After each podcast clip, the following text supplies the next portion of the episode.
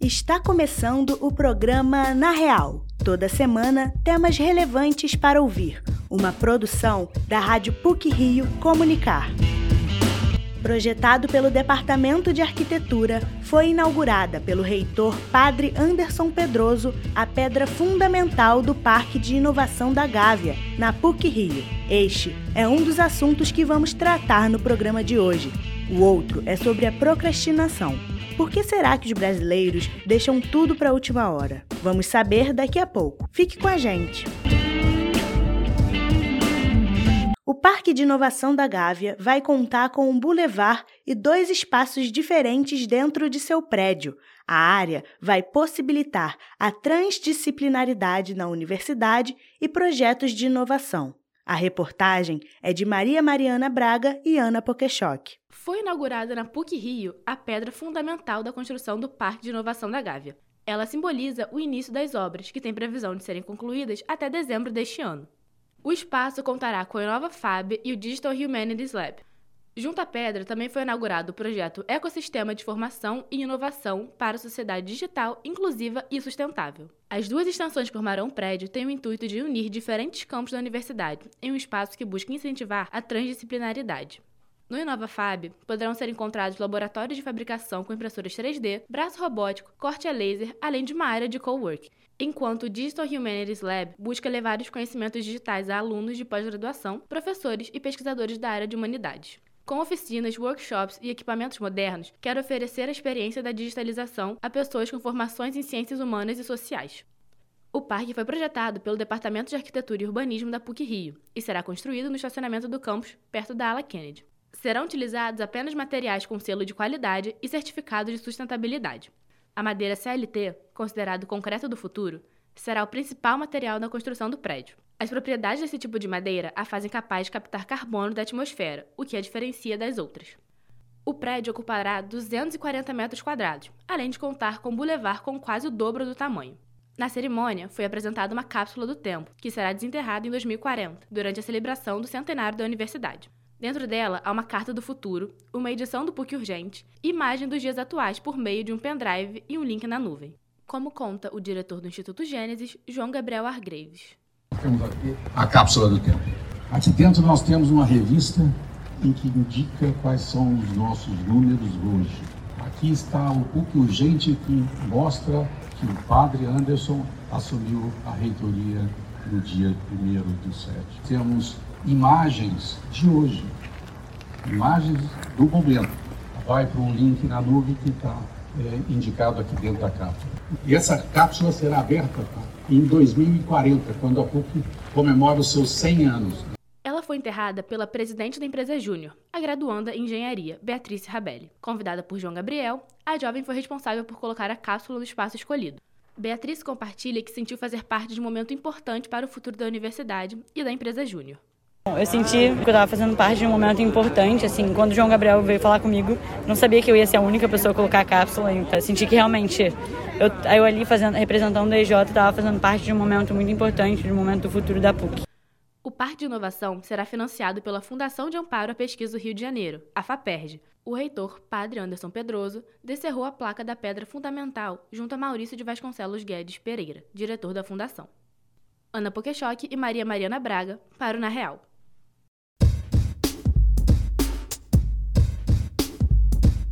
Na sociedade brasileira é muito comum a prática da procrastinação. Trata-se de um hábito aflorado na vida adulta. A reportagem é de Vitória Lemos e Maria Mariana Braga. Ah, deixa para amanhã. Daqui a pouco eu faço. A procrastinação é o ato de deixar para depois algo que precisa ser feito agora. Sem uma origem temporal certa, pesquisadores acreditam que esse fenômeno surgiu após a Revolução Industrial, que mudou completamente as relações de consumo e trabalho. A procrastinação pode acontecer durante toda a vida, mas entre os 30 e 59 anos é menos frequente. No início da fase adulta, se faz mais presente no meio acadêmico e profissional, enquanto dos 60 anos para cima, no âmbito do lazer e do cuidado pessoal. Esses picos podem ser explicados pelos momentos de vida dessas idades. Ao se tornarem adultos, acontece uma completa mudança no modo de vida. As responsabilidades aumentam, os estudos se intensificam e a vida profissional começa. Como retrata psicólogo e coordenador da Comissão de Comunicação da Associação Brasileira de Ciências do Comportamento, Vinícius Vanel. O ser humano tem essa característica de diminuir e depois tem esse pico de novo, principalmente no Brasil, por conta de, de, da cultura da aposentadoria. Então, chegou a 60, 65, aposentei, agora não tenho mais esse compromisso profissional e eu preciso fazer outras coisas e acabo é, entrando num novo ciclo de procrastinação, assim como é também os 20 anos em que a gente tem uma mudança total da forma como a gente vinha vivendo a adolescência e passa a ter outros compromissos e responsabilidades.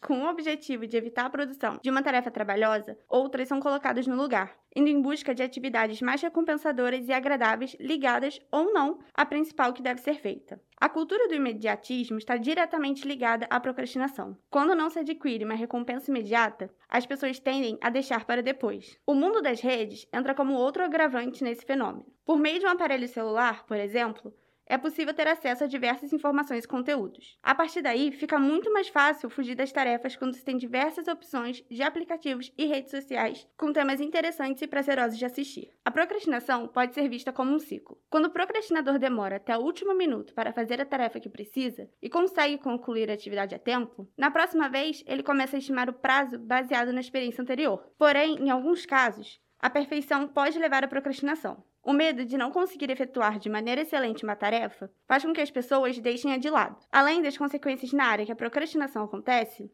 ela pode levar a dificuldades psicológicas, como desconforto emocional e estresse. Para quem já sofre com ansiedade, por exemplo, procrastinar pode ser um fator agravante. A estudante de medicina Ana Carolina Medina conta que a procrastinação afeta tanto a sua ansiedade que em alguns momentos a deixa paralisada. Eu tenho ansiedade, né? Eu sou uma pessoa muito ansiosa, então eu começo a ficar muito nervosa que eu não tô conseguindo fazer as coisas, eu começo a hiperventilar, fico uma crise de ansiedade mesmo que às vezes dura dias, porque eu não consigo sentar e fazer as coisas, porque eu fico procrastinando. Já afetou sim a minha mãe, preocupada assim, então afeta, acaba afetando a saúde mental dela também. Além de afetar a vida do procrastinador, as pessoas do seu ciclo social também podem ser atingidas. A estudante de medicina Luísa Sena afirma que já prejudicou colegas da faculdade devido aos seus problemas com procrastinação.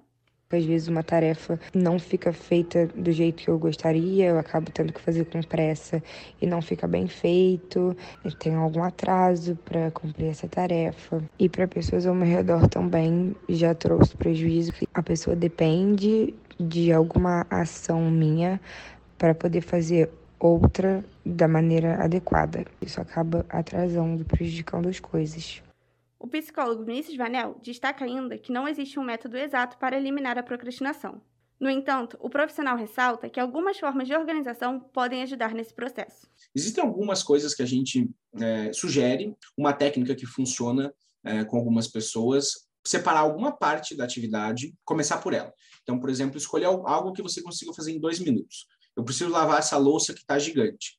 Mas o que eu consigo fazer em dois minutos? Consigo lavar os copos. Então, eu pego os copos e começo a lavar. Depois que a gente começa a atividade, a probabilidade de a gente continuar é maior do que a probabilidade da gente interromper. Até a procrastinação é, de evitar é muito maior em porcentagem de frequência do que a de interromper. O ato de procrastinar é comum entre a população mundial. No entanto, em casos extremos, é indicado que a pessoa busque ajuda profissional de um psicólogo. Maria Mariana Braga e Vitória Lemos para o Na Real. Para encerrar o Na Real de hoje, algumas pílulas sobre o que foi ou será destaque nas mídias. Pílulas da semana. Depois de dois anos sem acontecer, o esperado Arraiá do Circo com Geraldo Azevedo volta à Cidade Maravilhosa. O evento será nos dias 15 e 16 de julho no Circulador, na Lapa. Com preços a partir de 70 reais a meia solidária, os ingressos podem ser adquiridos na bilheteria do circo ou no site eventim.com.br. Brasília se tornou a primeira cidade brasileira a ter a tecnologia 5G ativada. A quinta geração de internet móvel foi disponibilizada na região na última quarta-feira. Para ter acesso ao 5G, a pessoa precisa ter um celular que venha com a tecnologia. Aparelhos mais novos já vêm habilitados. A Agência Nacional de Telecomunicações inicialmente previa que todas as capitais deveriam ter o 5G em funcionamento até 31 de julho. Porém, o prazo foi estendido para 29 de setembro. Há 20 anos estreava nos cinemas o filme de animação Lilo Stitch, que rompeu moldes antes de Frozen e Moana. O enredo se passa no Havaí, onde duas irmãs órfãs têm suas vidas mudadas para sempre quando adotam um alienígena de estimação. Se hoje uma das grandes tendências da Disney é a ausência de histórias de amor entre casais românticos, Lilo e Stitch trouxe esse conceito no início dos anos 2000. As duas irmãs vivem o desafio de uma rotina sem os pais com todos os elementos de um relacionamento entre irmãos: brigas, conflitos, amor e companheirismo. Minions 2, A Origem de Gru, estreou em primeiro lugar na bilheteria nacional.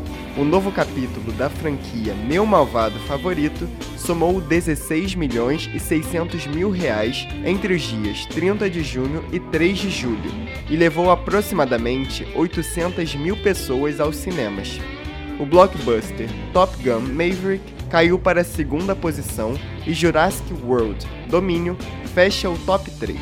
Ainda na onda de lançamentos de filmes da Marvel, Thor Amor e Trovão chegou aos cinemas nesta última quinta-feira. O filme apresenta Thor, estrelado pelo ator Chris Hemsworth, em uma jornada diferente de tudo que ele já enfrentou, a busca pelo autoconhecimento. Contudo, sua aposentadoria é interrompida por um assassino galáctico conhecido como Gore, o Carniceiro dos Deuses, interpretado por Christian Bale, que busca a extinção dos deuses.